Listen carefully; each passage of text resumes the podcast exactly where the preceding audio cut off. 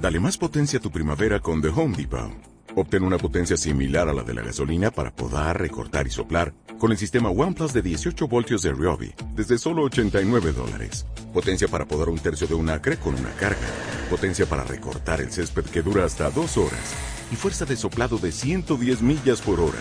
Todo con una batería intercambiable. Llévate el sistema inalámbrico OnePlus de 18 voltios de Ryobi. Solo en The Home Depot. Haces más. Logras más.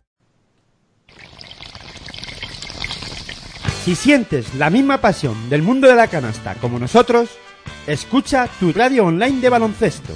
www.pasionpelbaloncestoradio.com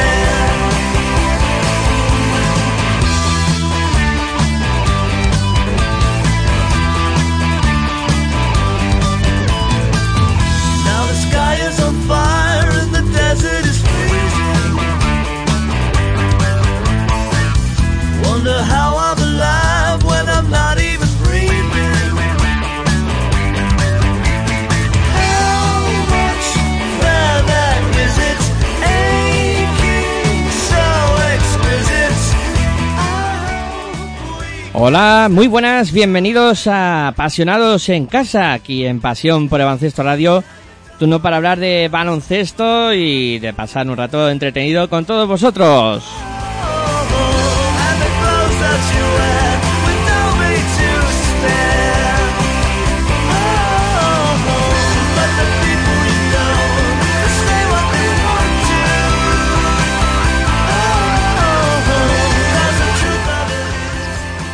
Nos podéis escuchar a través de nuestra web en www.pasionporelbaloncestoradio.com y también a través de los dispositivos móviles. Ahí tenéis varias opciones. Podéis descargar nuestra aplicación de manera totalmente gratuita y también a, a través de TuneIn Radio.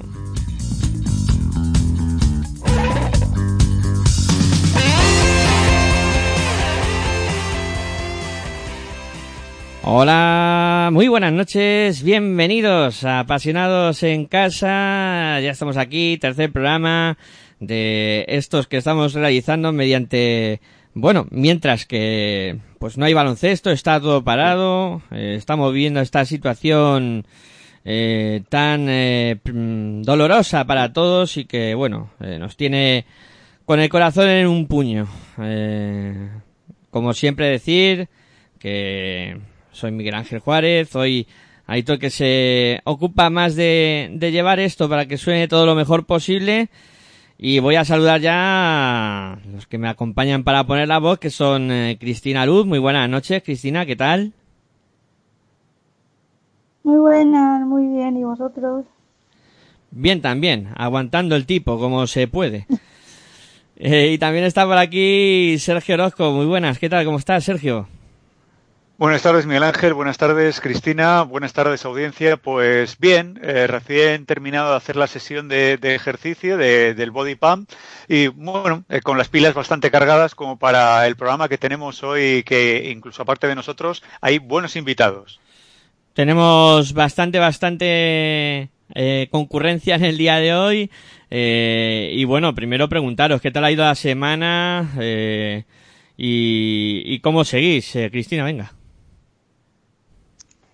Bien, bueno, bien, la semana bien, sin mucho, eso, estudiando idiomas, leyendo, leyendo mucho y participando en algún que otro cleaning online, haciendo cursos como entrenadora y bueno, cocinando, hoy he hecho torrijas, por ejemplo, y, y ahí, bueno, al final como, como se puede, pues vamos llevando el tiempo, pero vamos bien. Eh, comentaba el otro día con el editor que vas a ir mucho Masterchef de todo esto. O que tú también le das a la cocina. ¿Cómo ha ido la semana? Sí, sí, le, doy, le doy bastante a la cocina. Eh, yo no, yo sería de, del programa que, que había en la competencia en otro canal, que era lo de eh, maestros en repostería o algo así. Había algo así que lo presentaba Jesús Vázquez, si mal no recuerdo. Pues yo, yo sería de esos. Yo soy cocinilla, pero me gusta más la, la repostería, hacer helados, pasteles, tartas. So- soy, soy muy dulzón, sí. Ah, bueno, tú te vas entonces por el lado de los dulces. Eh, bueno, pues aquí sin novedad y pasando otra semana más, semana típica, semana santa, en la que hoy pues el que más o el que menos tendría que estar a lo mejor en otro sitio no habitual a su domicilio eh, normal y nos encontramos todos en nuestras casas y con una Semana Santa yo creo que de las más atípicas que hemos vivido en, en mucho tiempo. Eh, y con alguna que otra novedad en el mundo del baloncesto femenino, en este caso eh, con anuncios importantes que ha hecho sobre todo eh, FIBA Europa y, la FIBA Cristina que ya ha decidido pues cómo se van a solucionar las competiciones que están en marcha. Bueno, sí, ha decidido en parte. Han dado una posible solución, pero están a la espera de comunicarla a las federaciones. De que las federaciones le den el visto bueno. Un comunicado que, bueno, que la Euroliga y la Eurocup se jugaría Final 8 en septiembre y octubre. Y que, bueno, el europeo de 2021, el Eurobasket, que se mantiene, el que se juega entre España y Francia entre el 17 y el 27 de junio. Y ese mismo verano también tendremos Olimpiadas. Así que, así que bueno, pero la, en ese mismo comunicado ellos dicen que esto ahora lo tienen que hablar con las federaciones eh, implicadas y con los clubes, porque claro, no es tan fácil.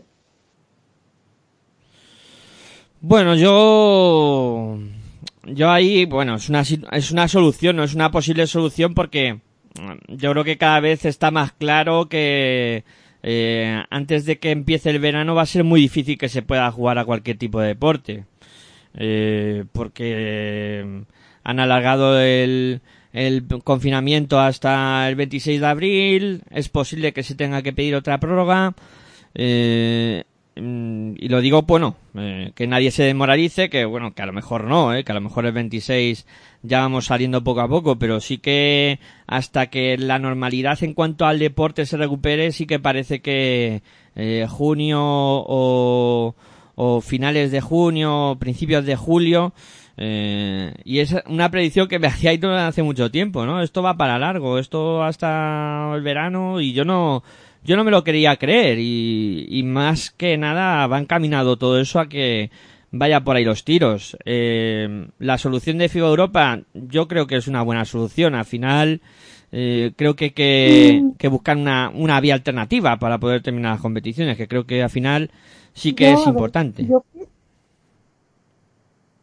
a ver, yo opino que sí, que es una buena alternativa. Ahora los clubes tienen que decir, porque en septiembre, octubre, tú tienes que jugar esas competiciones con la plantilla que has jugado esta temporada. ¿Qué haces con tu nueva plantilla? ¿Cómo te preparas para la competición para la nueva temporada a partir de octubre? A ver, decir que sí, es una buena solución lo que ellos dicen, pero hay que matizar con los clubes el qué y el cómo.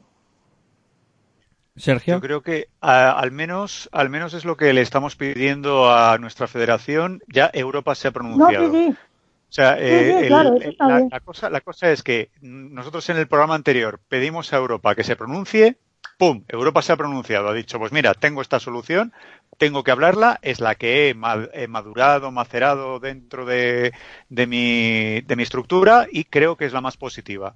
Lo único que le estoy dejando es a los clubes que mm, más o menos a la medida que salgan más antes, después, sobre todo los clubes italianos y los clubes españoles, eh, en Eurocup, por ejemplo, hay club italiano y hay clubes españoles, en Euroliga no lo hay, pero eh, digamos que eh, estamos hablando de, de esa posibilidad que, que tienen lo- los clubes, que tendrán pues julio y agosto para prepararse esa, esa competición. También las competiciones nacionales. Vamos a ver ahora cómo la Federación Italiana, la Federación Italiana de Palacanestro y la Federación Española de Baloncesto dicen, pues mira, mi competición a la mierda, eh, entrenaros y eh, salimos. O mi competición no, no se termina, vamos a jugarla y la jugaremos en julio. Os dejamos agosto como descanso o preparación y, y luego si queréis, pues los dos, tres equipos que estéis en Europa, pues os preparáis Europa. Digamos que esa podría ser una salida para terminar las dos competiciones, tanto la competición nacional como la competición europea. Digamos que la primera piedra, que era la piedra europea, ya la ha puesto FIBA y la verdad que eh, me parece una, una solución bastante sensata. Sí, sí, no, es una solución bastante sensata, pero claro, yo lo que digo es eso, que ahora tienes que ver con el resto de federaciones cómo ellos adaptan la competición doméstica. Claro, hay que, encaja- hay que encajarlo todo, porque mm, si ellos al final, si FIBA decide jugar finales de septiembre, principio de octubre, eh, ya sí que tienen que sentarse a hablar porque mm, hay que cuadrar calendario para inicio de próxima temporada, para ver si terminamos esta, que, que yo creo que al final sí que habría que terminar de alguna manera, habría que terminar la competición porque no se puede tirar toda la basura, o sea, tirar toda la basura a mí me parecería una falta de respeto, ya hablando así mal y pronto, hacia aficionados eh, y, hacia el trabajo que se ha realizado durante toda la temporada. FIBA está dejando dos meses. Está dejando, o sea, según eh, los cálculos que tú has dicho, Miguel Ángel, eh, y que seguramente todo el mundo está barajando, julio, agosto. Está dejando esos dos meses para que las competiciones nacionales se terminen. Elige terminarla en julio y dejar a tus jugadoras el mes de agosto y luego ya retomar para terminar mis competiciones. En el caso de Valencia, eh, Guer- eh, bueno, Guernica ya no, Valencia, Avenida y Girona son los tres equipos españoles, con lo cual a lo mejor terminas en julio, agosto, que se lo preparen entre Avenida, Valencia y, y Girona y que jueguen luego Eurocup en septiembre y que comiencen las competiciones. Claro, no le dejarías a Valencia, a Avenida y a Girona comenzar eh, sus- las competiciones nacionales que empezarían seguramente en octubre, pues mm, no le dejas margen de descanso a esos clubes, a lo mejor. Eh, pero bueno, eso ya tendrían que barajarlo entre justamente los tres clubes que tienen que jugar Europa y el resto de clubes eh, junto con la Federación Española. Sí, Y bueno, y tienen que cuadrar también la Supercopa de España, porque en principio Avenida como campeón de Copa la jugaría y si no si la liga no se termina, Girona también la tendría que jugar como subcampeón de Copa. otra cosa más claro, a, a que añadir. todo. Sí, sí. Y también han decidido fechas para Eurobasket y, y también eh, pues eh, los Juegos Olímpicos que ya se conocía la fecha, pero sí que se ha puesto ya un calendario fijo para que todo el mundo se haga las cuentas también de cuándo va a ser Eurobasket y, y también eh, pues eh, con yo creo que muy buen criterio además de de la FIBA, en este caso de tener las competiciones en el verano bastante cerca.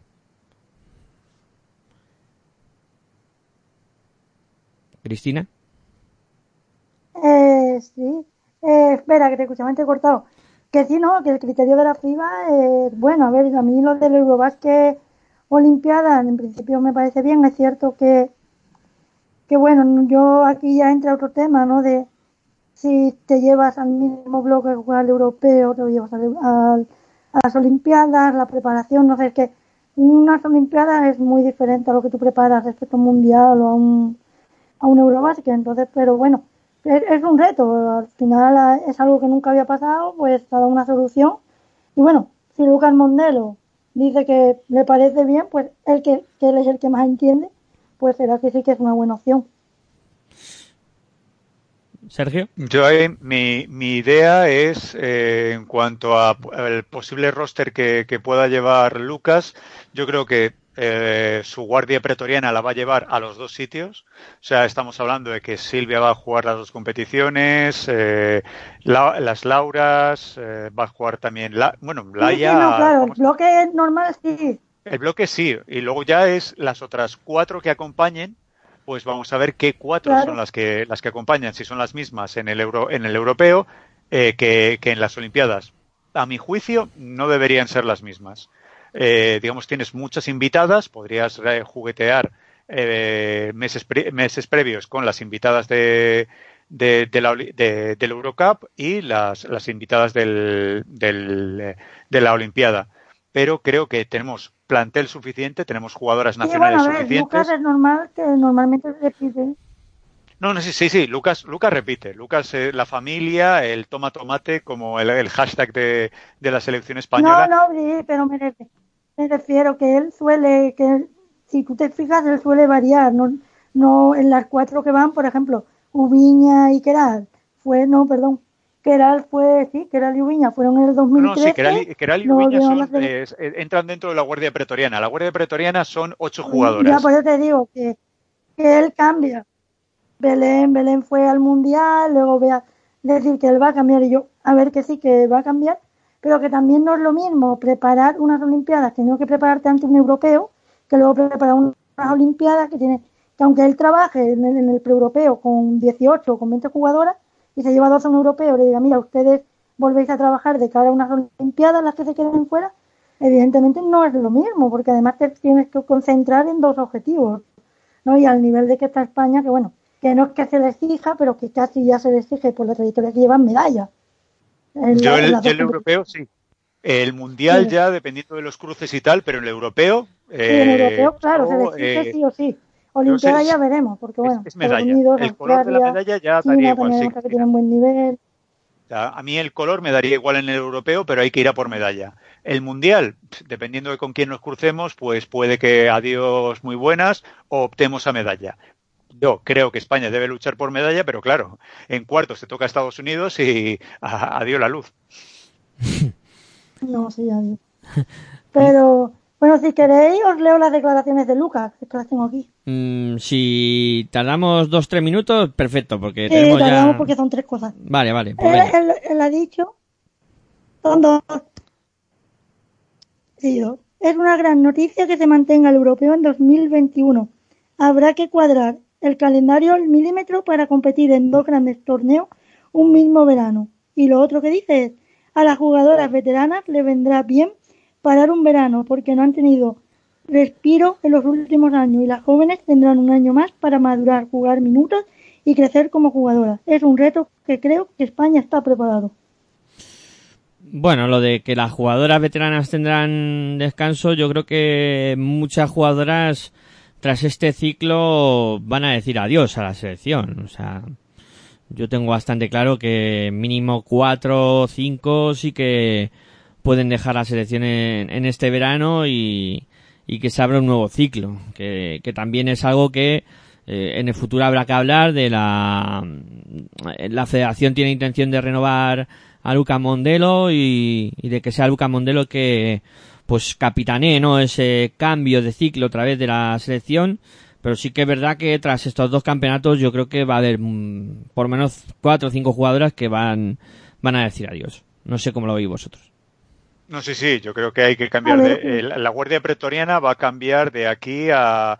Yo creo que eh, tanto el europeo como el mundial va a ser el último, el último europeo, el último mundial de muchas, eh, como yo las, ll- como yo las llamo, gladiadoras de, de, de la, de la Guardia Pretoriana de Lucas Mondelo. Yo no veo cinco, pero sí veo dos que van a, van a decir adiós. Eh, ci- cinco no, me parece excesivo, pero dos sí. Sí, yo estoy contigo. Cinco lo veo demasiado, pero, pero, pero tú qué piensas, que llegan a Europeo 2021, Olimpiada 2021, Australia 2022 Mundial, o después de Olimpiada se van. Después de Olimpiadas se van. Dos al Ah, menos vale. se van. Sí, sí, ya vale, vale, es lo mismo que yo, es lo mismo que yo opino, sí, sí. Sí, no, de hecho, bueno, Laia ya ha dicho que en principio hasta las Olimpiadas va a aguantar, pero yo creo que ya después. Bueno, pues eso lo iremos viendo en el futuro. Eh, mm, momento de ir a buscar a nuestro primer protagonista del día de hoy, que es Ivonne Landa, eh, conocido por mucha gente del baloncesto femenino. Y Bueno, si quieres yo hago la introducción, Miguel Ángel, ya que le conozco. Eh, formó parte de la federación, del gabinete de prensa durante ocho años. Eh, dedicó prácticamente esos ocho años muchísimo a- al baloncesto femenino. Eh, fue el jefazo de prensa, o sea, nos llevaba a todos los de la prensa en Copas de la Reina, eh, playoffs, eh, fases de ascenso incluso. O sea, digamos que entre los ocho años es un- una persona que conoce la FED por dentro y, ahora mismo pues se está encargando del, del Athletic Club de Bilbao.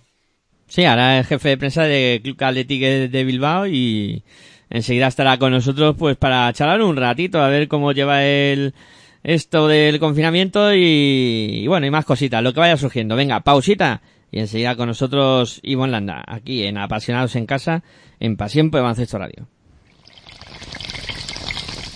Si sientes la misma pasión del mundo de la canasta como nosotros, escucha tu radio online de baloncesto. www.pasionporbaloncestoradio.com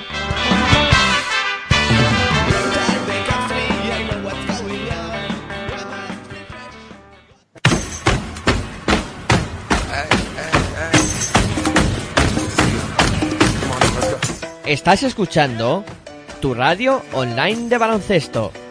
Pasión por el baloncesto radio.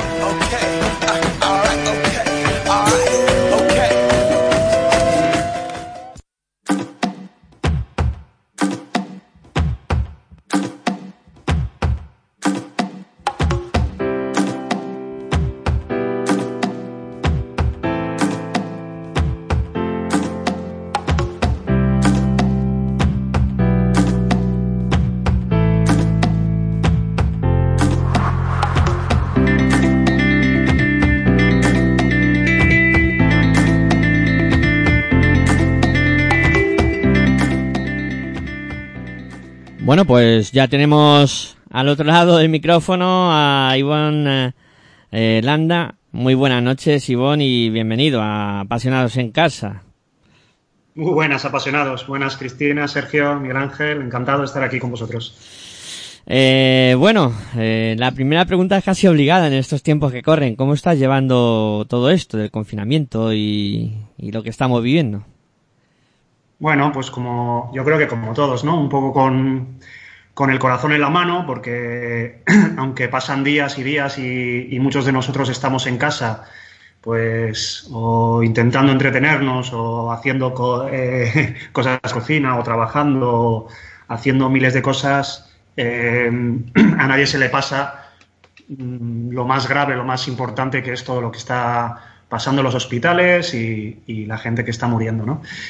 Pues eso, con, con el corazón en la mano y, y a mí particular, particularmente estoy solo, estoy solo en casa, pues trabajando bastante porque tengo bastante trabajo y el rato que no estoy trabajando, pues como Cristina en la cocina, eh, que me gusta por lo menos comer bien y al final lleva su lleva por lo menos sus horitas en en la cocina y haciendo un poco de ejercicio y, y bueno, cuando tengo alguna horita libre, pues entre series, entre algún libro que estoy leyendo y demás, pues se me pasa, se me pasa el día.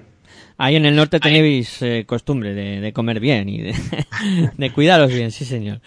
Sí, Eh, sí, pero te, te aseguro que en estos, pues yo creo que ya vamos por, por 30 días o casi 29 o así, no me he comido una buena chuleta del norte, o sea que...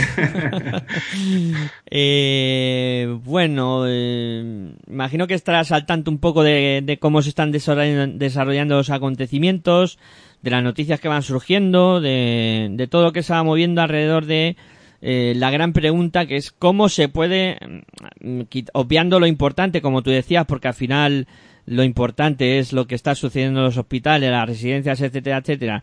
y casi hablar de esto, pues al final parece que te puedes hasta sentir mal, ¿no? Decir, pues es que estoy hablando de chorradas, ¿no? Pero eh, sí que todo el mundo está pensando en cómo se puede resolver esto, cómo se pueden terminar las competiciones eh, y por dónde puede salir el asunto este. No sé, en tu opinión personal, qué se podría hacer con respecto a conclusión de competiciones y... Bueno.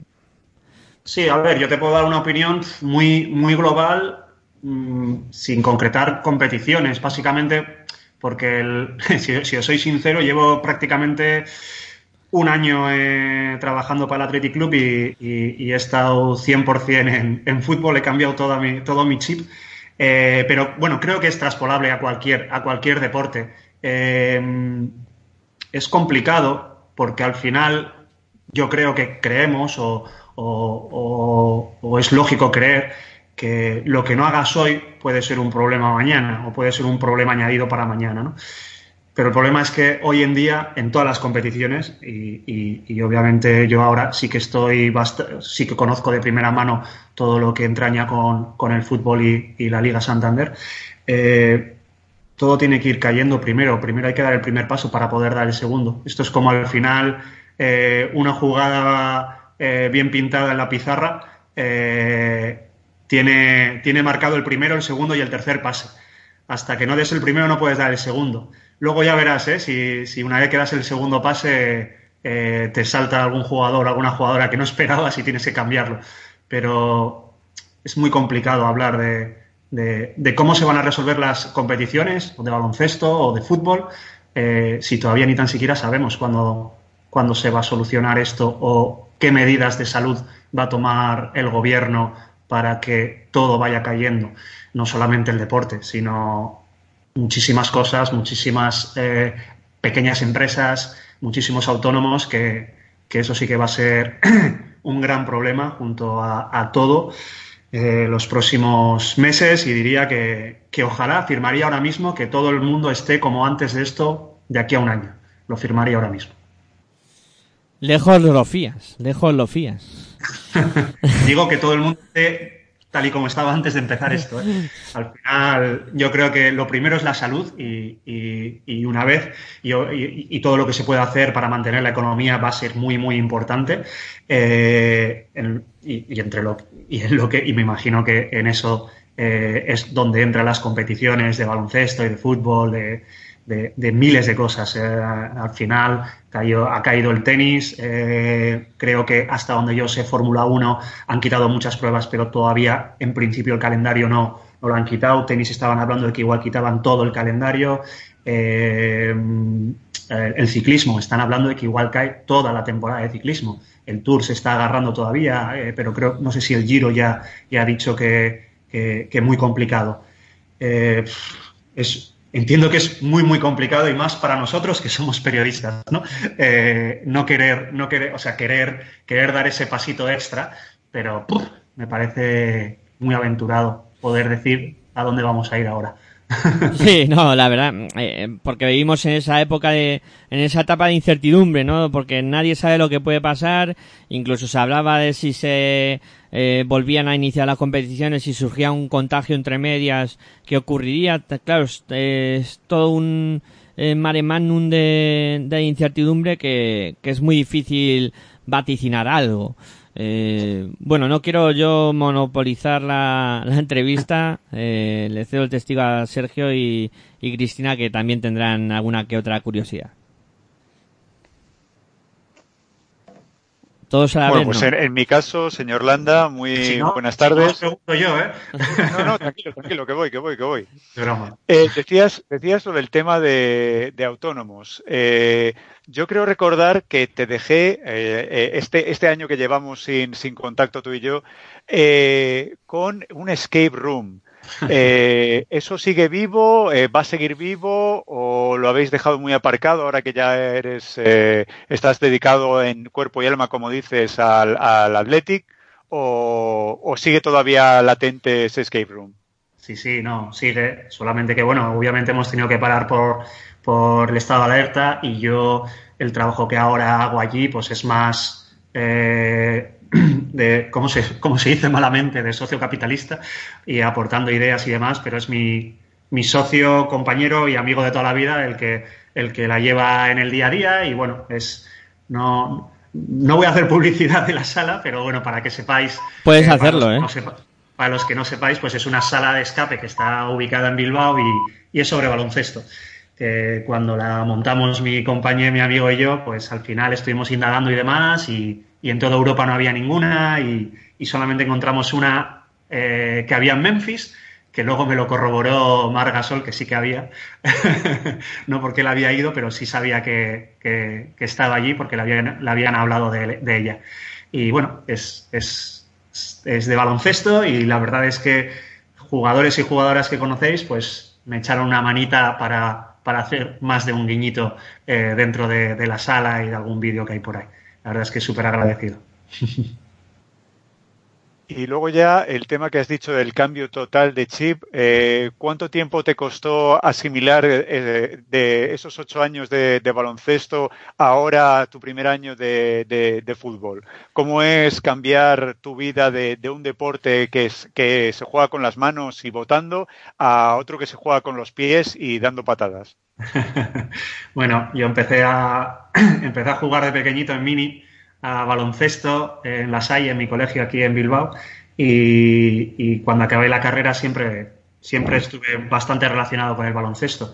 Eh, estuve en mundo deportivo, el primer año, el primer año mío de mundo deportivo haciendo solamente de baloncesto fue el primer, el año del ascenso del Bilbao Basket en León, todavía me acuerdo. Eh, y en 2011, mm, después de un europeo U20 que ganó España con, con Nikola Mirotic eh, y con Sastre y con Josef Franz y demás, eh, yo estaba trabajando en Bilbao y, y me fichó la federación y estuve allí ocho añitos y la verdad es que me costó mucho. Se lo decía a todo el mundo, la decisión de volverme a Bilbao la tomé en tres minutos, pero mm, el, lo que es el despedirme de la gente me costó muchísimo. Porque, porque al final dejas ocho años allí, eh, dejas muy buena gente, no solamente los equipos que también, las jugadoras, los jugadores, los técnicos, los, sobre todo el, el, pertene- el pertenecer a un equipo, ¿no? el pertenecer a un grupo. en la federación, con toda la gente que conocéis de- de- del área de, de comunicación, de, de Pablo, de Enrique, eh, en su día mi primer jefe Kiko, eh, después Jordi Román, mi último jefe Víctor, también Juan que luego que llegó, Ana que está ahora. La verdad es que eh, estaba muy muy muy a gusto, pero era la forma y era una gran oportunidad para para, para volver a Bilbao en otro reto, ni mayor ni menor, pero otro reto. Y el fútbol. pues el fútbol, como todos dicen, eh, es- está a otro, no a otro nivel que sea más alto, sino a otro nivel de, de, de- de trascendencia, ¿no? Digamos. Es un poco locura, y más en Bilbao. el Athletic Club en Bilbao lo es todo. Y llevo, pues nada, eh, voy a hacer un año. El 24 de abril hago un año en, eh, como estoy ahora como jefe de prensa del, del equipo masculino, junto con un gran compañero que es Sager Sarduy y, y coordinando el área junto con otro compañero, con David García. Y bueno, hay cosas que mejores y cosas peores, pero muy bien, la verdad es que muy bien. O sea, no, no, no existió entre esas razones el, el- abandonarnos a, a otros periodistas que te dábamos el coñazo y te pedíamos favores en europeos y mundiales. No, no, para nada. La verdad es que eh, los que me- tú que me conoces y, y la gente que me conoce, la verdad es que a mí, eh, cada vez que no consigo eh, algo para alguien, me, me- me- me fastidia bastante, porque cuando, cuando me propongo algo intento conseguirlo y más, y más si, si sé que, que puedo ayudar a alguien, ¿no? Eh, no, no, no. La verdad es que me costó mucho, mucho, mucho la dinámica de, selecciones, eh, el equipo femenino, eh, con el masculino también, con el masculino empecé en 2014, con, con el femenino uf, en, en, en 2012, eh, en el preeuropeo, yendo a, yendo a campitos de Rumanía, de Bulgaria, de, Alemania. Eh, con los dos es una pasada, pero con el femenino, que he estado más tiempo y que he tenido más trato personal también, eh, pues dejar a Laia, a Alba, a Nikki, a Ana Cruz, a Marta Sargay, a muchas otras, es complicado, porque son, lo dicen ellas, ¿eh? que son una familia, y es verdad, y los chicos también. Te hacen formar parte de esa familia y, y es una gozada. Bueno, pues me has quitado entonces ya la, la última pregunta que, te- que tenía yo, que era el, bueno, el niño ha tenido que abandonar la familia. Sí, pero bueno, me costó mucho, ¿eh?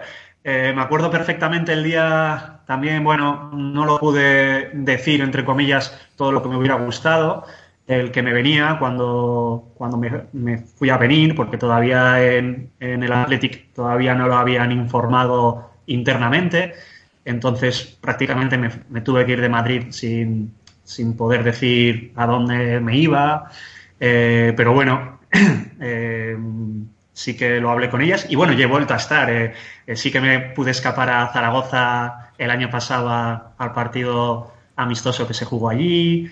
Eh, este año, pues sinceramente he visto muy, muy, muy poco baloncesto, pero me pude ver la final, tanto de chicos como de chicas.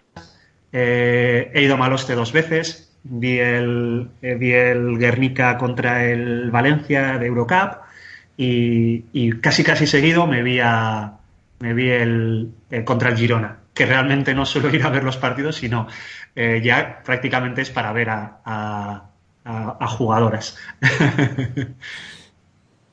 Entonces le cedemos el testigo a Cristina ahora. Bueno, a ver qué le pregunto, porque lo habéis preguntado ya ustedes casi de todo. No, bueno, yo le quería preguntar así un poco como jefe, como jefe de prensa, ¿no? ¿Qué trabajo haces tú ahora mismo en una situación como, como, como esta, ¿no? Como un corona, estamos en una pandemia, evidentemente, bueno, hay pocas noticias deportivas. ¿Qué, ¿Cuál es tu labor ahora mismo como jefe? Pues mira, eh, el otro día, bueno, el otro día, ya hace una semana salió un tuit, eh, no sé de quién, pero la verdad es que me lo guardé, que decía algo así como, la gente que ya trabajaba bastante, ahora con, con el teletrabajo trabaja el doble. y luego al final el tuit me lo, me lo guardo para mí. Pero la verdad es que estamos trabajando, lo que es el área de comunicación, estamos trabajando eh, mucho. O sea, yo estoy prácticamente todo el día, básicamente por eso, porque mm, al haber menos contenido eh, hay que crearlo. Y nosotros, ya te digo, somos, está el director de comunicación, Ica Cuenca, y luego estamos dos coordinadores. Y cuando empezó toda esta pandemia, que ya veíamos que podía ir un poco para largo, eh, valoramos ciertas cosas, sobre todo qué, entre comillas, estrategia de comunicación llevar. Eh, teníamos muy, muy, muy claro que lo más importante, lo más importante era la salud y que en todas nuestras comunicaciones y cosas que fuéramos a hacer, eh, interactuaciones, eh, actividades y demás, eh, tenía que primar por encima de todo eso. Y luego también, pues, lo que siempre hemos intentado, intentar ayudar a los medios de comunicación. Eh, nosotros creo que fuimos el primer, eh, el primer club, no me quiero poner la medallita, pero creo que fue así, que empezamos a hacer, digamos, entre comillas, unas, unas ruedas de prensa virtuales pues a través de una empresa que tenemos que nos hace los streaming, pero bueno, lo podíamos hacer a través de Skype o de Zoom o de, o de Teams. Eh, pues acordamos con medios de comunicación que nos manden eh, preguntas y con aficionados que nos manden preguntas. Entonces lo coordinamos con diferentes jugadores y hacemos ruedas de prensa con ellos que luego les servimos también a los medios de comunicación pues para que eh, para las radios para que puedan eh, hacer uso de ello para las televisiones. Y bueno ya hemos ido haciendo a bastantes de nuestros jugadores a Iñaki Williams a Yuri Berchiche hoy mismo hemos sacado a Íñigo Martínez y a las jugadoras también. Estuvo eh, estuvo Ainhoa Tirapu estuvo Azcona que acaba de renovar su contrato y, y vamos vamos haciendo diferentes contenidos que puedan ayudar a la gente Ahora que has sacado el tema del femenino, te quería preguntar si tu trabajo es diferente dentro de lo que es el fútbol masculino y el fútbol y el fútbol femenino. Yo reconozco que soy una gran fan de hay son, son años de que está progresando el fútbol femenino, pero bueno, ¿cómo, ¿cómo lo ves tú? ¿Cuál es tu trabajo en el masculino y cuál es en el femenino? Bueno, yo tengo dos variantes. Una es la de jefe de prensa, como os he dicho, con un compañero del masculino y luego soy el coordinador del área. Como coordinador del área, coordino a mi compañero y coordino a la jefa de prensa, Cristina García, que es la jefa de prensa del femenino. Eh, bueno, yo fútbol femenino, igual que el masculino, mm, bueno, seguía. Yo siempre he seguido todos los deportes, eh, pero tampoco soy eh, un experto en ninguno. Eso sí, creo que cuando ya estoy trabajando en un sitio, pues al final hago todo lo posible por, por cada día ser un poco más experto, ¿no? Que creo que es lo importante. Eh, en el fútbol femenino, pues bueno, eh, es un año, ha sido un año un poco eh, turbulento, sobre todo por, por dos razones. Una, por temas de contratos televisivos y dos, por, por el tema de, de lo diré, eh, no me va a salir ahora. De, Convenio, del del convenio. perdón, eso es, del convenio, en el que, por ejemplo, una, de nuestra- una de nuestras capitanas, nuestra capitana, Ainhoa Tirapu, eh, es, eh, es- eh, era una de las, eh, de las de las caras visibles de, y de las que más, bueno, de las que más, de las que ha estado eh, eh, día y noche, pico y pala, trabajando por ese convenio, ¿no? Ha sido una pena también el coronavirus por muchísimas cosas y también porque justo, bueno, una pena. Ha sido bueno que lo hayan que se haya conseguido firmar antes de todo esto. Ha sido una pena que no haya podido haber progresión sobre ello eh, para ver si se desbloqueaba el tema de, la televisión, porque estamos en un momento en el que el fútbol femenino necesita, eh, necesita visualización y la visualización te lo da la televisión y, digamos que por tema de derechos había unos equipos que estaban con, con, con una productora, otros con otra, entonces eh, había muchos partidos que no, no se podían dar. Eh, espero y creo y, ojalá eh, para ya para la temporada que viene o si esta se, se, se, vuelve a jugar para que, que se desbloquee y que, y que podamos ver fútbol femenino. Bueno, pues imagino que ya no hay más cuestiones. Eh, te agradecemos enormemente que te hayas pasado por aquí, Ivonne. Y nada, eh, a seguir trabajando también y, y a ver qué, qué nos depara el futuro. Claro, para mí, para mí un placer. Muchísimas gracias a los tres. Eh, creo que vais a estar con otras personas que conozco y por favor darle recuerdos de, de mi parte a ambas. vale, vale, as- así, así lo haremos. Eh, bueno, Y, y a Pega le decís que espero que esté con unos buenos calcetines puestos. Vale, vale. De tu Es- parte. Eso, eso por el descuidado. O sea, esa era una de mis preguntas. ¿Qué, qué- qué calcetines llevas puestos? Eh, bueno, pues y muchísimas gracias por, por acordaros de mí. Vale, venga, pues volvemos a hablar en otra ocasión seguramente y ya con todo restablecido eh, en la normalidad. Eh, Ojalá, ojalá. bueno, hacemos una, una pausita eh, ahora y proseguimos. Eh, la siguiente invitada será Vega Jimeno, que enseguida se pasará también por los micrófonos de Pasión por el Baloncesto Radio con este Apasionados en Casa que estamos viviendo con este confinamiento y durante este periodo que nos tiene a todos un poquito, pues eso, con el corazón en la mano, como decía Ivonne. Venga, pausita y volvemos aquí en Pasión por el Baloncesto Radio con Apasionados en Casa. Si sientes la misma pasión del mundo de la canasta como nosotros, escucha tu radio online de baloncesto. www.pasionporelbaloncestoradio.com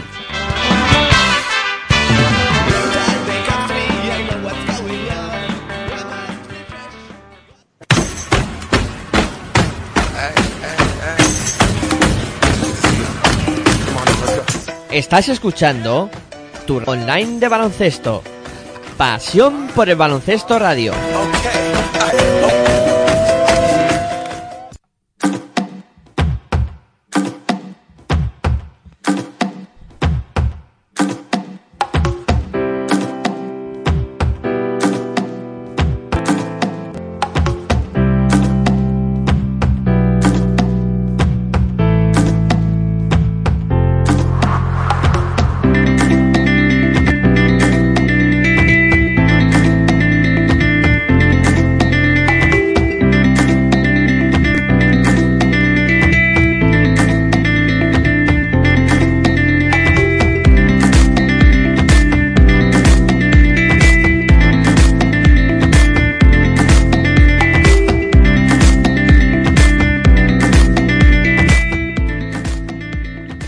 Bueno, pues ya nos escucha al otro lado de los micrófonos eh, Vega Jimeno. Muy buenas noches y bienvenida. Hola, ¿qué tal? Buenas noches. Eh, bien, bueno, eh, soy Miguel Ángel, conmigo están realizando el programa Sergio Orozco y Cristina Luz. Y bueno, en primer lugar agradecerte que te hayas pasado por aquí y, y la pregunta de rigor para todo el mundo, ¿cómo estás viviendo esta situación y, y cómo lo estás llevando?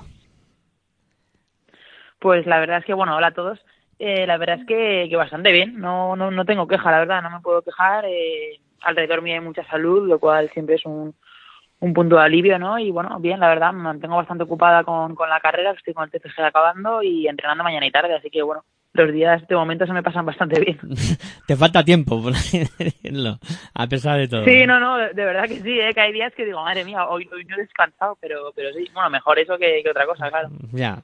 Eh, bueno, eh, la situación ahora mismo en Manfilter es la que es con el ERTE planteado y no sé qué perspectivas tenéis de aquí a, Sí, así es.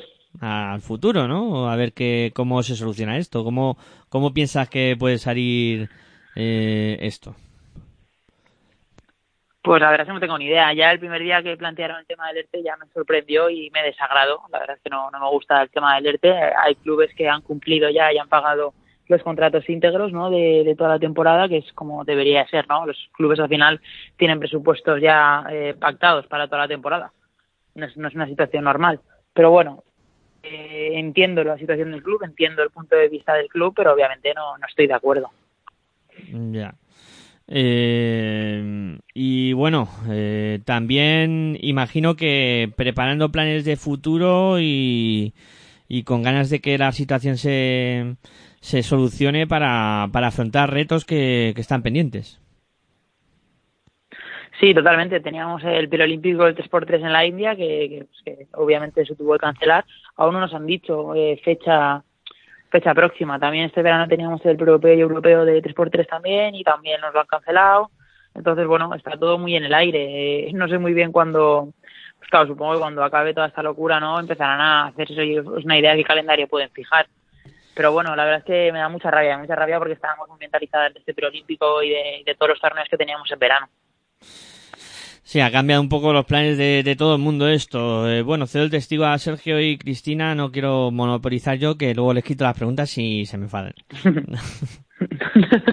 No, no, sí, prácticamente Vega ha resumido las que las primeras que yo tenía. O sea, eh, está súper super ilusionada con, con el 3 para 3, eh, empieza a ser olímpico, eh, estás ahí con, eh, con Aitana, eh, con eh, Sandra, estáis eh, ahí haciendo, haciendo eh, un- unos buenos eh, torneos previos. Bueno, a ti te sucede aqu- aquella lesión, te recuperas. Yo creo que, que digamos que es cíclico, pero la- tu capacidad de recuperación es asombrosa. Eh, ¿cómo, ¿Cómo habías planteado tú ese 3 para 3 si no hubiese estado el coronavirus? Bueno, pues tal y como veníamos de la inercia, de la inercia tan positiva que llevábamos del verano pasado, que jugamos un montón de torneos de Women's Series, eh, en el europeo fuimos, fuimos medalla de plata, eh, llegamos a las finales de todos los torneos Women's Series que jugamos, al final hicimos un verano, la verdad es que eh, de sobresaliente, entonces pues con esa inercia positiva que llevábamos de 3x3, eh, las ganas eran inmensas de ir al preolímpico y, y clasificarnos, la verdad, es al final van 20, 20 selecciones al preolímpico y pasan solamente tres pero bueno, pues tenemos la confianza suficiente en nosotras como para, bueno, pues creíamos que podíamos optar a ello. Ahora se ha retrasado un poco, pero la confianza sigue ahí de alta. Bueno, y antes con, con Ivonne Landa estábamos bromeando eh, eh, y que quería preguntártelo ya. Eh, ¿Qué calcetos me llevas? pues mira, justo ahora llevo unos calcetines de colorines de, de rayas que he entrenado, me he duchado y me, he puesto Eh, muy normalitos, esos son muy normalitos. Sí, muy normalitos, muy normalitos. Es que estoy de ir por casa, estoy un poco relajada, ¿sabes? No me he puesto las mejores galas. Bueno, bueno, eh, esta vez eh, te, te lo perdonaré. Eh, vamos a ver, eh, una, una cosa. Eh, mm, yo, bueno, ya eh, eh, me conocerás y te he seguido desde, desde Rivas, siglo no, porque me queda un poquito Mm. lejos, pero en Rivas, eh, lo mejor y lo peor, eh, o sea, vivido todo en, en esos cuatro años que estás en Rivas. En Gran Canaria, yo creo que fuiste de veraneo, eh, y después Benvibre, Eh, Benvibre, mm, buen año, año maravilloso, año complicado. Después eh, vas a Stadium, en Stadium eh, eh, temporada buenísima, tu lesión, hija mía, eh, altos, bajos, eh, ¿cómo, ¿cómo se supera todo eso? Pues no sé, pues con una mentalidad siempre positiva y que siempre todo pasa por algo. Al final eso es así, ¿no? No, no te puedes quedar estancada en el error o en, o en la lesión o en el fallo. Jamás, jamás. Eso solo te va a restar y no va a hacer que progreses nada en tu vida. Entonces, bueno, pues siempre una mental, siempre tenía una mentalidad positiva en, en todo, tanto cuando ganaba títulos con, con Rivas eh, hasta cuando jugaba eh, por la, estar en la tabla baja con, Canarias, ¿no? Entonces, bueno, eh, no sé, eh, una mentalidad positiva. Creo que el ser positivo en todo lo que hagas en tu vida es, fundamental y también estar rodeado por, por la gente que estoy rodeada que siempre me pues me arropan mucho, me dan muy buenos consejos y eso siempre hace que, que sume una barbaridad. Bueno, y ahora la, la típica pregunta de eh, ¿cómo te preparas, cómo te preparas la, la temporada de, de un baloncesto de 5 para 5? Eh, ¿es, es, ¿Es diferente o es la misma? Es la última, Cris. Pero es que me la has quitado, Es- la mía. Bueno, vale, pues eh, contéstale a Cris, a mí no, yo no estoy. Vale. Eh, a ver, Cris. Buena pregunta. Eh, bueno, es una preparación física totalmente diferente, la verdad, de, de una, de, de una modalidad a otra, digamos. Eh, yo estoy en manos de Isaac Caseras, es mi, mi preparador físico, y es él el que, el que me adapta el, el trabajo eh, totalmente de 3 para 3 a 5 por 5 Es un trabajo físico totalmente diferente. Entonces, en verano, eh, lo que hago es trabajar totalmente esa preparación física orientada al 3 por 3 tanto con él en Zaragoza como aquí en Valencia, cuando me mandan a trabajo, se desplaza él aquí. Entonces, bueno, es un trabajo muy diferente porque es, es eh, un partido 3x3 acabas realmente reventada de que no puedes con tu vida, ¿no? De, es un juego mucho más dinámico, mucho más rápido, no hay tiempo para descansar.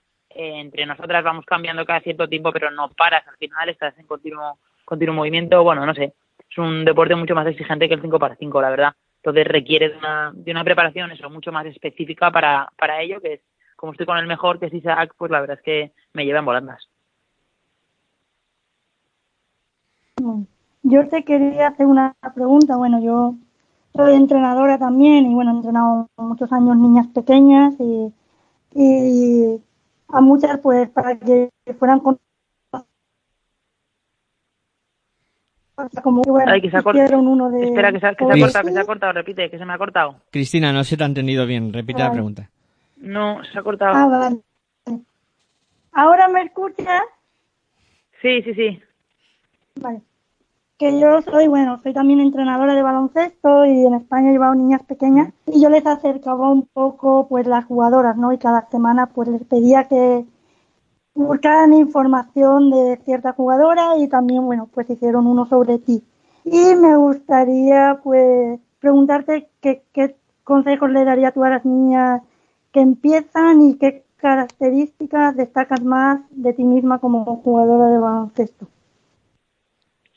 Bueno, yo les diría que es un típico y un tópico de toda la vida, pero que, que se lo pase bien y disfruten. Yo es luego mi etapa con que recuerdo con más cariño y, y amor, digamos, es mi, mi, mi comienzo en el baloncesto, porque jugaba con mis amigas y me lo pasaba piruleta, ¿no? Eh, me lo pasaba súper bien en el patio del cole, eh, por los ratos que teníamos ahí juntas, ya no solo por el baloncesto en sí, sino por los momentos que, que, que me daba eh, el deporte, en ese momento el baloncesto, pero los ratitos que pasábamos todas juntas, ¿no? Creo que eso es lo que lo que tienen que disfrutar y también tienen que aprender a eso, a, a estar en equipo, a disfrutar esas dinámicas de grupo. No sé, creo que eso es el valor de- del grupo y del equipo, creo que es fundamental que desde pequeñas no, no es que lo, entiendan, sino que, que se lo empapen ¿no? y se lo, se lo introduzcan en ellas mismas. Y bueno, yo como jugadora, pues no sé, dentro de la pista, eh, pues bueno, soy polivalente, ¿no? Juego al 3 y al 4 y me considero una jugadora de mucho carácter, soy una jugadora eh, muy de equipo, eh, siempre bueno, estoy a la disposición de lo que el entrenador quiera en ese momento, al 3, al 4, si quiere que, que ese día tenga un, rol más defensivo, más ofensivo, bueno, siempre creo que algo bueno que tengo es que me he adaptado muy bien a los equipos en los que están ya, ya diferentes entrenadores. Mm, Muy bien. Y la última pregunta, como capitana, eh, ¿qué labor haces tú ahora mismo en medio de toda esta pandemia, en medio de un ERTE? Pues la verdad es que poca, sinceramente, ahora mismo poca. En su momento, cuando plantearon el tema del ERTE, pues sí que hablamos, eh, todo el mundo estaba en desacuerdo, entonces, bueno, eh, yo un poco transmito opinión esa de- del grupo, ¿no? A, digamos, la directiva de- del club. Pero ahora mismo está todo tan en stand-by que yo creo que ni el club, los pobres saben qué van a hacer, qué va a pasar. Entonces, bueno, al final ahora mismo es hay que poner buena voluntad por, por todas las partes, ¿no? Creo que al final así es como se entiende todo el mundo, con buena fe y buena voluntad y, yo creo que es lo que lo que terminará pasando por un club en el que llevo tres años, que sé perfectamente cómo obran, siempre con buena fe y siempre, sobre todo, lo que buscan es el, bien de la jugadora. O sea que no me, no me cabe duda de que, de que acabaremos todos de acuerdo. Pero es verdad que ahora como capitana, pues bueno, en su momento sí que tuve que mediar un poco y ahora, pues, es gracioso por el grupo. Ah, y la última, última, que esto me olvidaba. ¿Qué solución ves más factible para la liga femenina? Eh, ¿Jugar playoff? Eh, ¿Dejarlo como está? ¿Cuándo se puede retomar? ¿Cómo lo ves? Pues la verdad es que yo creo que se tendría que cancelar. La decisión más responsable y, y lógica es que, es que se tenga que cancelar. Porque si esto se quiere reanudar de aquí a un mes, un mes y medio, eh, los clubes no van a querer. Es que vas a tener la negativa Uy, eso no, eh, no va a pasar. te hemos perdido por un momento. Ay, perdón.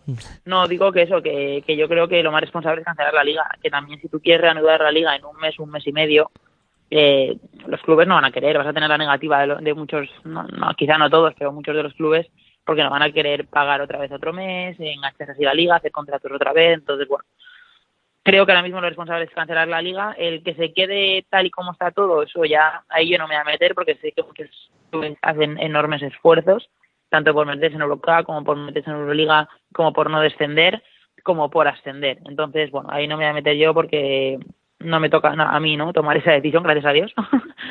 Entonces, que lo, que lo tomen los tienen que tomarla porque a mí, desde luego, que pues, bueno, eh, creo que hay clubes que de verdad pelean mucho por, por agarrarse a la liga y estar ahí.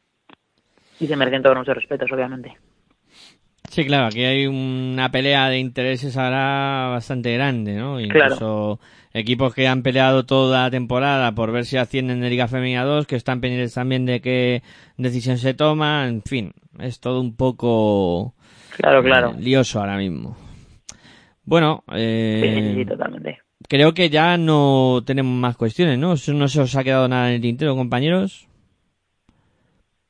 No, no, no. Ahora, ahora lo, lo único que, como habéis hablado de competiciones y demás, sí, ya he dicho lo de eh, equipos que van a ascender y demás, pues claro, eh, de- dentro del 3 para 3 hay dos compañeras suyas que están en un equipo que estaba prácticamente predestinado a ascender.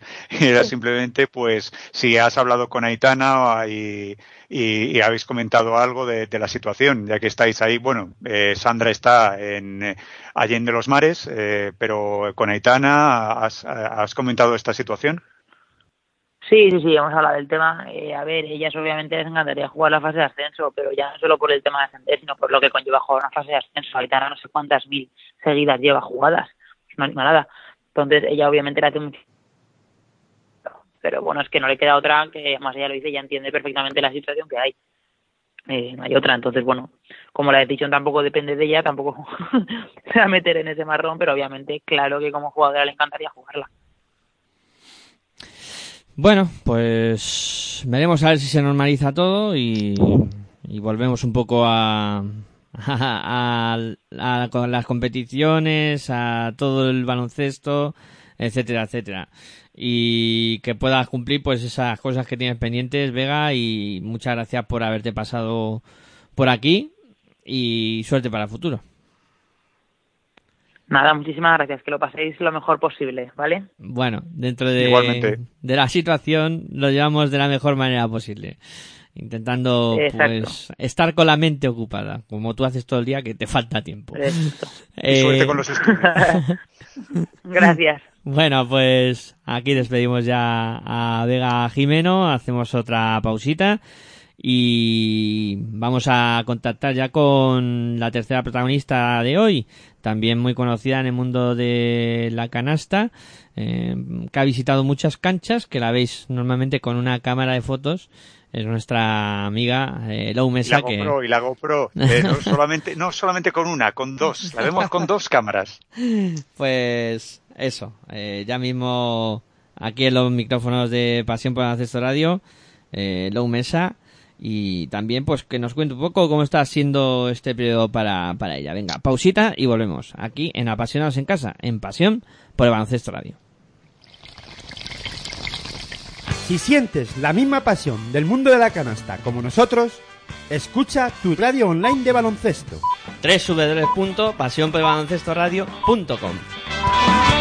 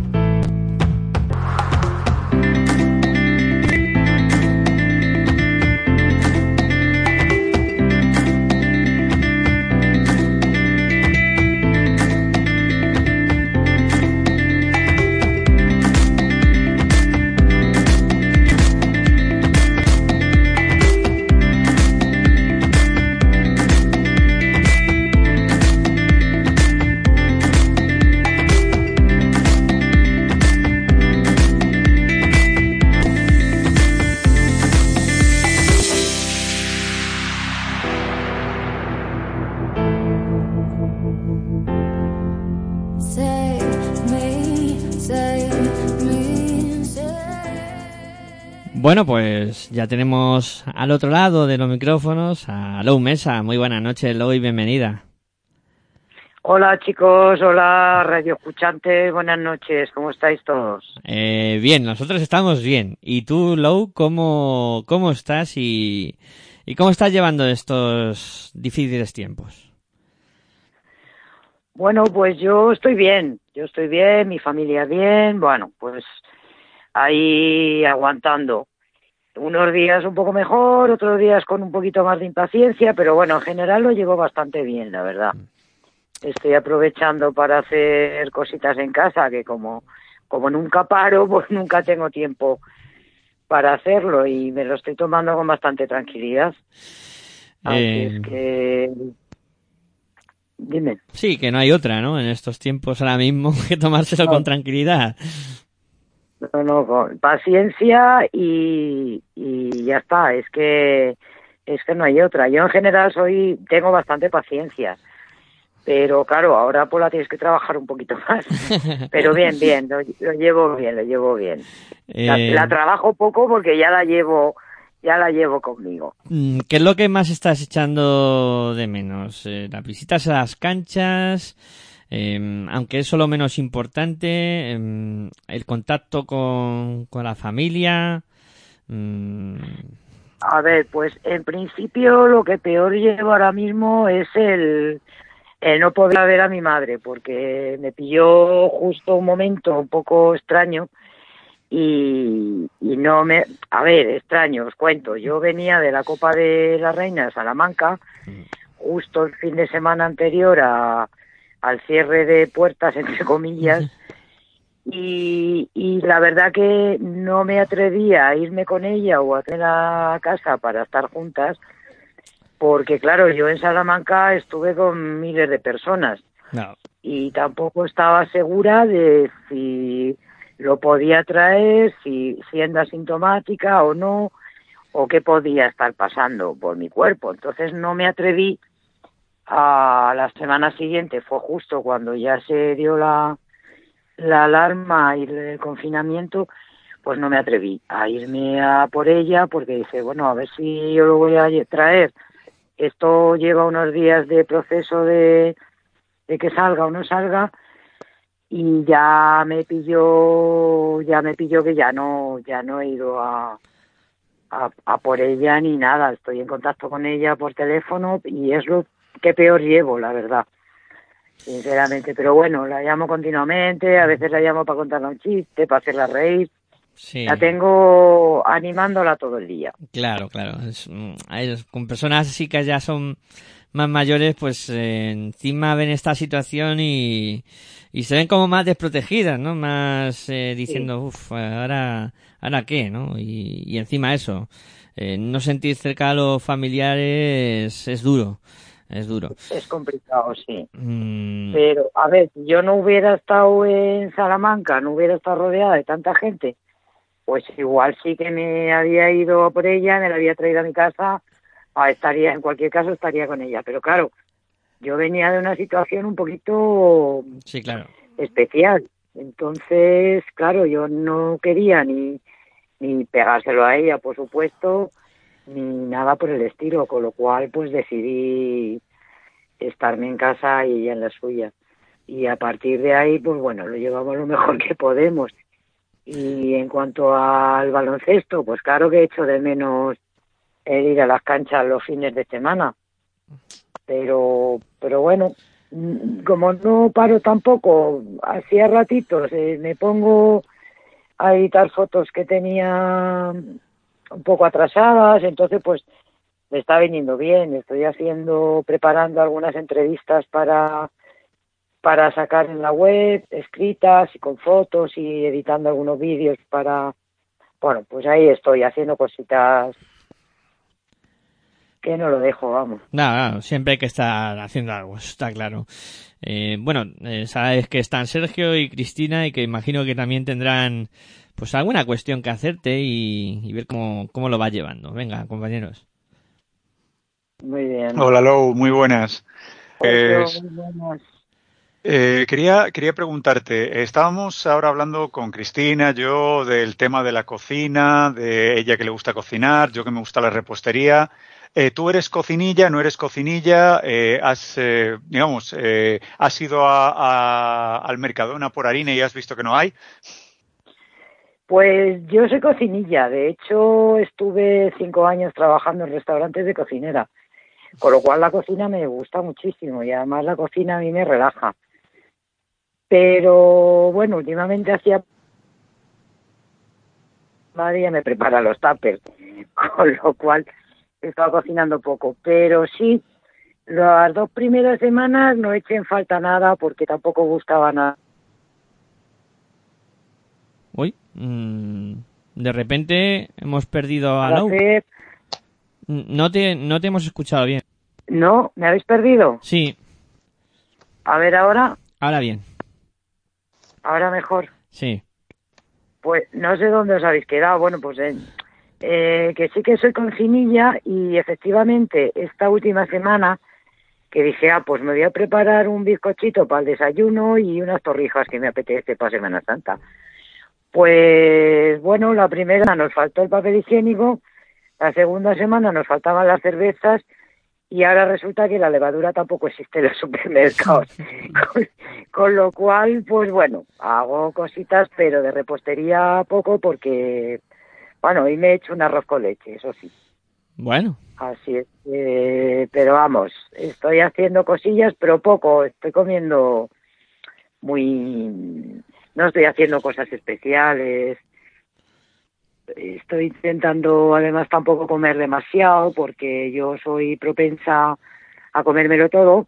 Y claro, tampoco puede ser salir como una bola rodando cuando nos den cuando nos den el pistoletazo de salida. Y bueno, a- aparte de, de- de la cocina, eh, de las fotos y demás, eh, aquí ya eh, la, la gente o es o vigoréxica, o sea, se dedica a hacer ejercicio cuando no hacía, eh, otros eh, eh, seguimos series que hace muchísimo tiempo no pensábamos que existía, que, que íbamos a suscribirnos a Netflix.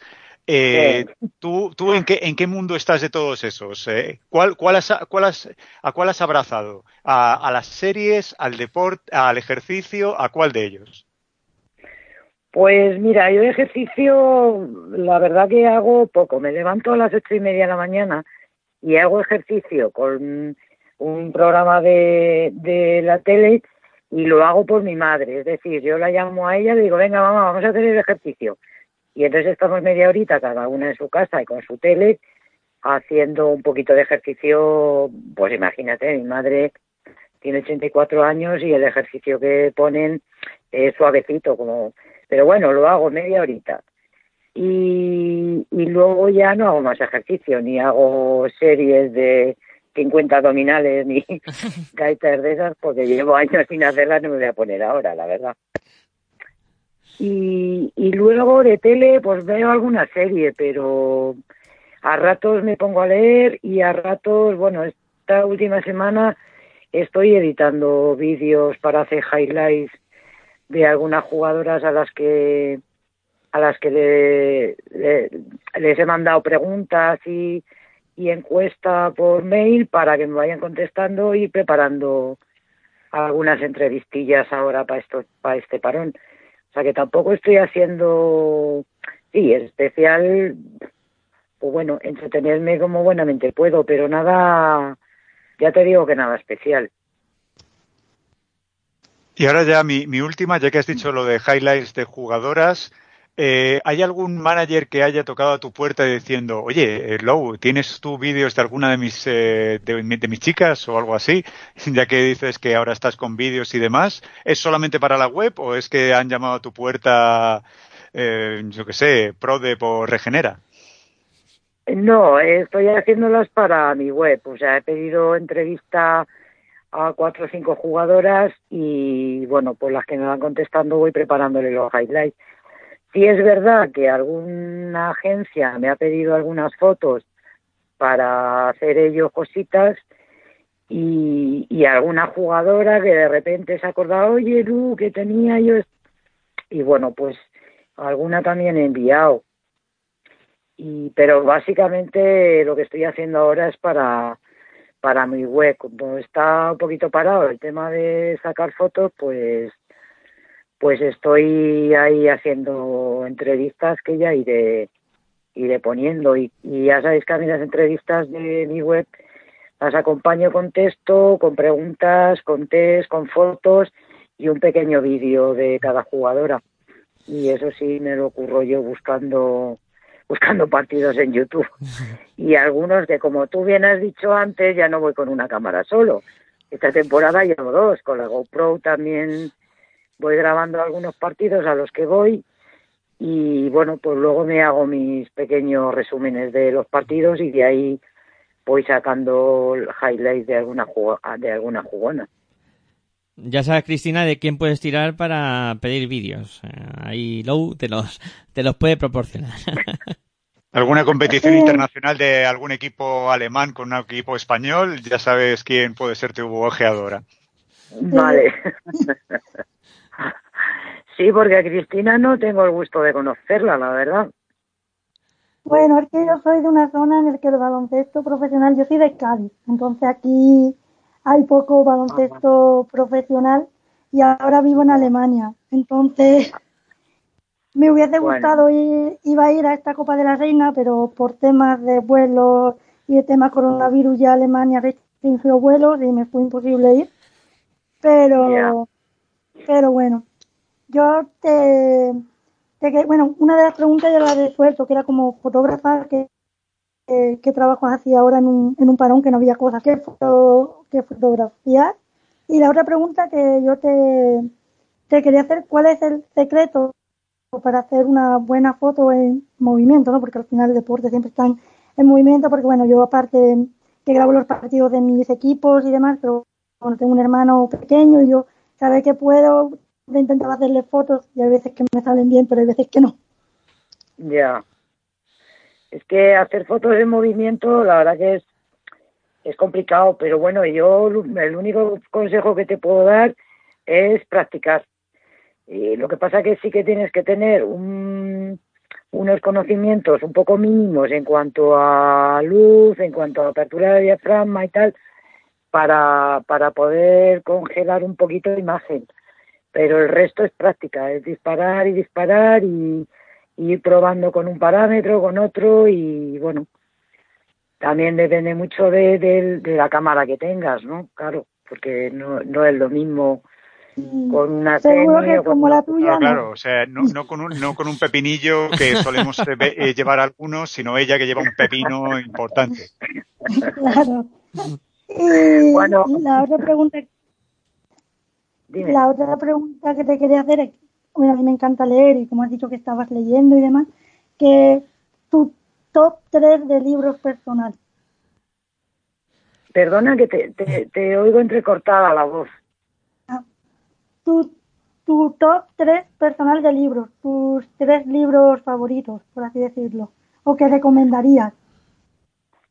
Uf, pues, ¿qué te libro recomendaría? Pues ahí me has pillado, porque ahora mismo la verdad que lo que estoy leyendo eh, son cosas así que me que me entretienen, pues eh, he leído de, de policíaco el, el italiano este que se me ha ido ahora el nombre.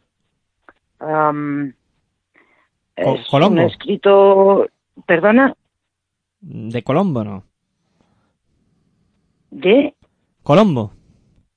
No, no, Colombo no, es un escritor italiano eh, Ah. que son no, Albano, del Ah. comisario este Montalbano. Bueno, yo me apunto comisario y ya. Sí, sí, comisario. Montalbano, apúntatelo. Yo no me acuerdo ahora del, del italiano, pero son, son bastante entretenidas. Es justamente lo que busca Lowe, lo que busca Lowe, que es entretenimiento, son bastante entretenidas de leer. Ca- Camilleri de, de, de apellido, es que no me sale el nombre ahora. Vale. Y, y bueno, esas pues son, sabes, que te metes en el libro y te puede gustar más o menos la historia, pero a mí me entretiene mucho y me y me y me va de y bueno, pues a mí como Italia es un país que me gusta mucho, pues también te- me recuerda a sitios en los que he estado y tal, entonces eh, ay, ¿cómo se llama de nombre? Este, de, de apellido es Camilleri. O Camilleri, no sé cómo se pronuncia, pero escrito es Camilleri. Y, Sí, y no, las- con el apellido ya, ya me va. las- No te preocupes. sí, las historias de Montalbano. Ese está Sí. bien. Y ahora estoy con uno, que, pues uno que de Julia Navarro, Ah. Dime quién soy, que también tiene una trama así un poquito... Sí, me- Me lo he leído, es muy bueno. Sí, sí, pues Sí. yo lo he empezado hace poco y la verdad que me tiene enganchadita. Sí, sí. Me tiene enganchadita. Así es que... Andrea Camilleri. Y, Andrea, Ah. Andrea Camilleri, exactamente. y una pregunta que te quería hacer, ¿cuál crees que es tu mejor, la mejor fotografía que has hecho? Has hecho miles o millones, pero ¿cuál crees que es la mejor foto? Y si antes de los partidos alguna jugadora te pide en concreto, quiero que me hagas una foto votando o tirando o entrando o en el tiro libre. Sí, hay muchas jugadoras que ya me conocen y no me lo piden porque saben que se las voy a hacer. Y, y, claro, eh, hay muchas jugadoras que ya me conocen y entonces ya saben que les voy a sacar en el tiro libre con la expresión de concentrada, que les voy a sacar en banquillo, no sé cómo, con, con, con su compañera, pero además amiga, que, que está en el banquillo al lado y que sabe que también se la voy a hacer. Entonces, después de los partidos tengo varias llamadas, Lu, me has hecho, me has hecho, mándame. Pero la mejor foto que he hecho, pues no sabría decirte. Yo creo que la mejor foto está por hacer. Bueno, No, pero una de las mejores eh, se las hace a los de prensa, que estamos siempre con ella y siempre tiene un guiño hacia nosotros. Esas son las mejores que haces, Low. Sí, yo, a ver, a mí, bueno, Sergio me conoce bien y efectivamente a mí casi la- me gusta hacer fotos en juego, pero las fotos que más me gustan y que más me emocionan son hacer, pues, a los compañeros de prensa, hacerles en pillada, eh, Vídeos eh, a las a, a la grada. en la, en la copa, en la Claro. copa con, con los de Araski te luciste. Sí, no, y todavía tengo alguna por sacar, porque no he sacado todas, pero sí a las aficiones, a los padres, claro, ya son tantos años pisando canchas que conozco a padres, madres, abuelos, hermanos, entonces siempre busco, pues, ay, mira, que acabo de ver a los abuelos de no sé quién, pum, y les hago una foto. Lo que pasa que esas normalmente las mando, eh, se las mando a las jugadoras, no, no las suelo publicar, salvo que ellas me den permiso o que ellas mismas las publiquen. Y entonces esas son las que más me gustan. Y luego me, me encantan las de al acabar el partido, los abrazos entre jugadoras de diferentes equipos. Eh, ¿Sabes? El- el- y los abrazos con los entrenadores, sí. Esas son las que más me gustan. Y hablando de entrenadores, yo, bueno, yo que soy entrenadora, ¿le haces también muchas a los entrenadores o no tantas? Siempre, siempre, siempre. En mi galería de fotos, si te, por curiosidad te metes un día en el Flickr, eh, siempre hay fotos de, de los entrenadores, varias, de los árbitros también, de, o sea, para mí todo el que esté en una cancha de juego, esté o no jugando, tiene su fotito. Es decir, los, los árbitros también, bueno, Sergio lo sabe que Sí, sí, to- en todos los partidos siempre la foto del trío arbitral, siempre. Sí, sí, esa siempre, y luego pues el, el árbitro pues pitando, corriendo por el campo, no sé, siempre en, en mis galerías cabe todo el mundo. Entonces, y además es que me gusta. Ahora, fíjate, Sergio, que cada vez voy viendo más de otros fotógrafos. No sé si me están copiando o, o qué, pero... Pero sí, sí, la verdad que... De, la maestra, de la maestra siempre quieren aprender.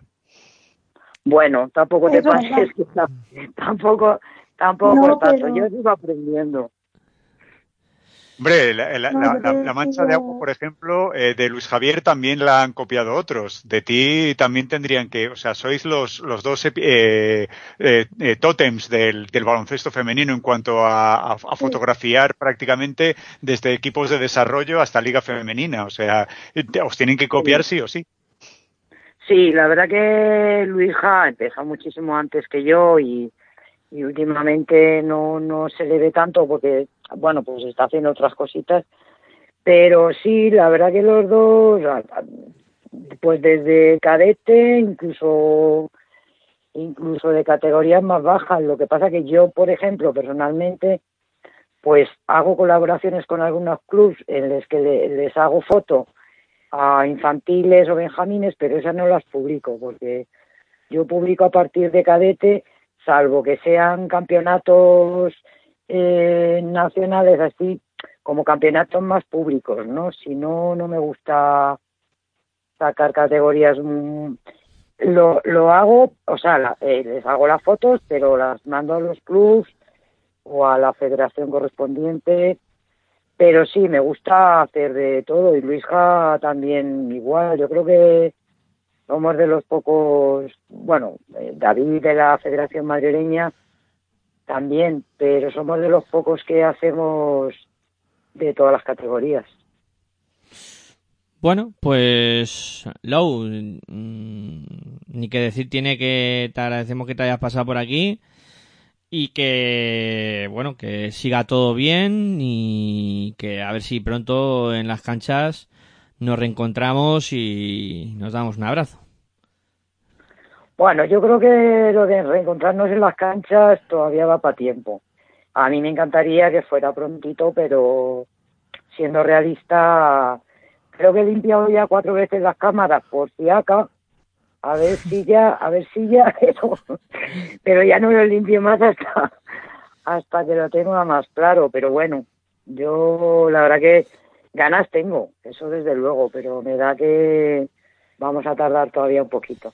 Pero bueno, nos veremos por las canchas y, y el abrazo, por supuesto, asegurado, que ya sabes que a mí los apapachos me encantan y los achuchones los doy todo lo que puedo. O sea que Pues Sí, yo creo, yo que tiempo, tiempo te va a dar para editar hasta, hasta fotos mías. Vas, eh, va- vas a intentar que yo salga guapo y todo. Me parece a mí que te va a dar tiempo a eso, incluso. Bueno, fotos tuyas, de hecho creo recordar que tengo que buscar porque ah, ya sabes que siempre te hago y creo que de la Copa de la Reina aún no te he mandado nada. Correcto, ¿no? De esta no. De esta me, me- estoy, estoy esperando. Estoy todavía ahí. Sí, sí, Me, me tienes pues impaciente. Sí, tengo, tengo, tengo porque creo que tengo alguna tuya. Es que no, no aparecer es en tus fotos es como no haber ido. si, si no estás en la foto de Lou, no cuenta, no cuenta como que has estado en la copa. Sí, ahí, ahí tengo un pequeño atraso, pero sacaré, voy a sacar un, un par de cositas. Y es, una es un, un resumen de fotos de, de momentos de la Copa de la Reina, pero que no son ni de juego ni de jugadoras, sino de todo lo que pasa alrededor. O sea, de aficionados, de fotógrafos, de redactores, de la señora de la limpieza pasando la mopa, yo qué sé. Y esa la tengo pendiente aún, así es que saldrá.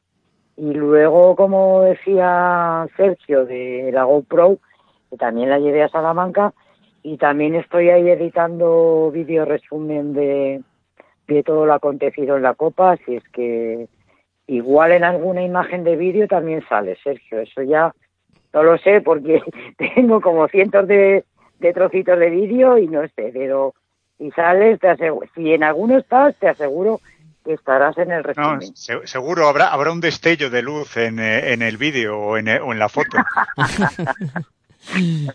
El- Que Bueno, ya sabes que, que yo soy, le brilla, yo a mí, a mí me brilla. claro. Ya, pero si te pillo de espaldas, si te pillo de frente, no tanto, tampoco seas tan exagerado. Eh, bueno, Lou, que eso, que ha sido un placer que te pases por aquí y, y nada, a seguir bien por lo menos de salud y lo otro ya llegará. Un Bueno. placer haber coincidido contigo en este programa, que bueno, te sigo en tus redes sociales y sé que haces un trabajo magnífico por el baloncesto femenino y por darle vi- visibilidad, que es muy importante. Pues muchísimas gracias, Cristina. Bienvenida a este, a este equipazo de los que estáis ahí.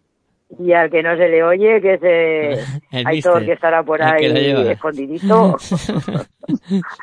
También un besito para él. Y nada, muchísimas gracias por contar conmigo. Y bueno, pues ya sabes dónde estoy. Que necesitáis una foto de una jugadora, o un vídeo, o una charleta, pues ya sabéis que también me gusta hablar. Así es que.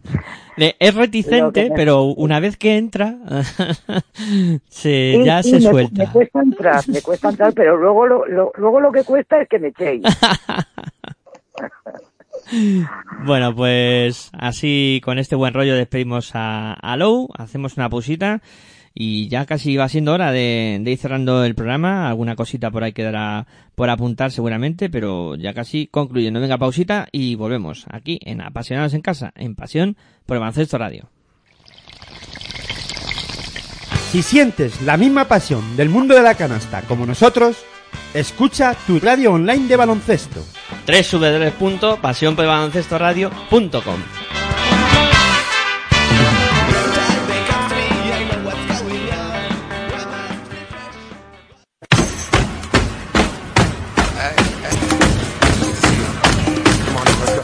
Estás escuchando tu radio online de baloncesto.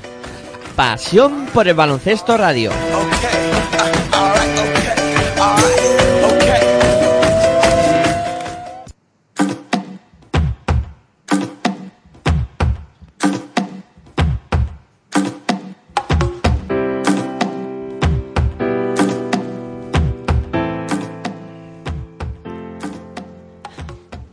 Bueno, programa intenso y, yo creo que entretenido el que, que hemos tenido hoy. Eh, no sé si con la vorágine de, de entrevistas nos hemos dejado en el tintero algo importante o algo que queráis apuntar antes de, de ir despidiéndonos. Pues yo, eh, como titular de, de- cada entrevista, eh, sobre todo cogería la de, la de Ivonne, que me ha parecido muy bien ese, ese símil entre la pizarra y los pasos a dar. Yo creo que a FIBA ha marcado la jugada, o sea, FIBA es el base del equipo, ha marcado la jugada y ahora las federaciones se tienen que empezar a mover y vamos a ver si los bloqueos funcionan bien, si no hay ningún eh, jugador que no se sepa la jugada y las, las decisiones a tomar para conseguir la canasta, que en este caso sería que se jugasen las competiciones decisión para eh, poder llevar a, a buen fin esta, esta temporada. Y Cristina, ¿quieres apuntar algo que, que se nos haya quedado? No, bueno, un poco ¿Sí, Cristina? eso que ya iba. ¿Me escucháis? Sí, es que ha habido un momento que se ha, se ha entrecortado. Eso que apuntar un poco lo que ha dicho Sergio, ¿no? Que ya FIBA ha marcado el camino, ahora veremos qué responden las, fe- las federaciones y, y cómo se llevará a cabo el calendario. Y bueno, esperar un poco qué, qué medida toma la Federación Española, pero bueno, Vega, por ejemplo, ha dicho que la solución más sensata ya cree que es que, se cancele ¿no? la competición y ya ahí tendrán que, que tomar decisiones. Pero bueno, como todos nuestros entrevistados han dicho, creen, todos creen que el, que el deporte para que vuelva queda el camino no va a ser tan fácil y bueno, a toca esperar la toma de decisiones y que sea lo mejor posible para todas las partes implicadas del mundo de- del baloncesto femenino. Pues veremos a ver qué ocurre. Em, mm, iremos conociendo más noticias seguramente durante esta semana. El, el miércoles haremos otro apasionados en casa, más centrado en baloncesto eh, masculino. El próximo sábado, como eh, ya os digo, si os apetece otra vez, eh, a la misma hora, 8, pues nos juntamos otro rato a ver qué, qué movimientos ha habido y a ver si podemos charlar con alguien y, pasar otro ratito entretenido entre nosotros y también para, para nuestros oyentes. Eh, bueno, vamos poniendo punto y final. Eh, Cristina, como siempre, un placer que te hayas pasado por aquí y a seguir bien. Sí, igualmente un placer y que sigamos todos todos sanos y que bueno y que poco a poco vaya volviendo a la normalidad, sobre todo en los hospitales, que es donde está peor la cosa y en las residencias y que dentro de, de un tiempo todo esto parezca una, una pesadilla y que sobre todo que salgamos de esto siendo mejores personas, que creo que es lo más importante también. Pues sí. Eh, bueno, Sergio, eh, igualmente, que, que ha sido un placer que te hayas pasado por aquí y si te apetece, pues ya sabes, más próxima semana. Yo sí, sí, es contar siempre con, con mi hacha y por último decir que las tres entrevistas son de tres personas apasionadas por el baloncesto, son tres personas como nosotros, como nuestros tres apasionados por el, por el básquet, por el deporte en general y nada. Eh, mantenemos la pasión a pesar de que llevamos 30 días ya en- de confinamiento y al igual que esperemos eh, hayamos trans- eh, transportado esta pasión o este entretenimiento o este vivir el baloncesto a, a nuestros oyentes y yo con eso me quedo más que satisfecho así que muchísimas gracias y a- hasta el sábado que viene Hasta el próximo sábado. Bueno, pues aquí nos despedimos.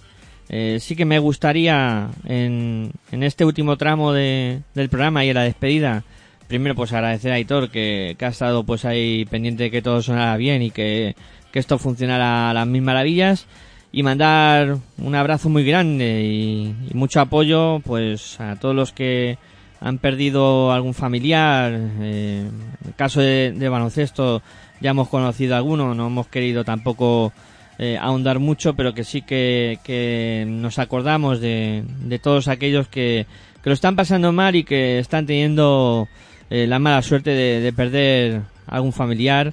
Y desde aquí, desde Pasión por el Baloncesto Radio y todos los que conformamos esta gran familia, pues les mandamos mucho ánimo y un abrazo muy grande para, para todos. Eh, nada más, eh, aquí termina Apasionados en casa, en Pasión por Baloncesto Radio, como siempre, me despido, muy buenas y hasta luego.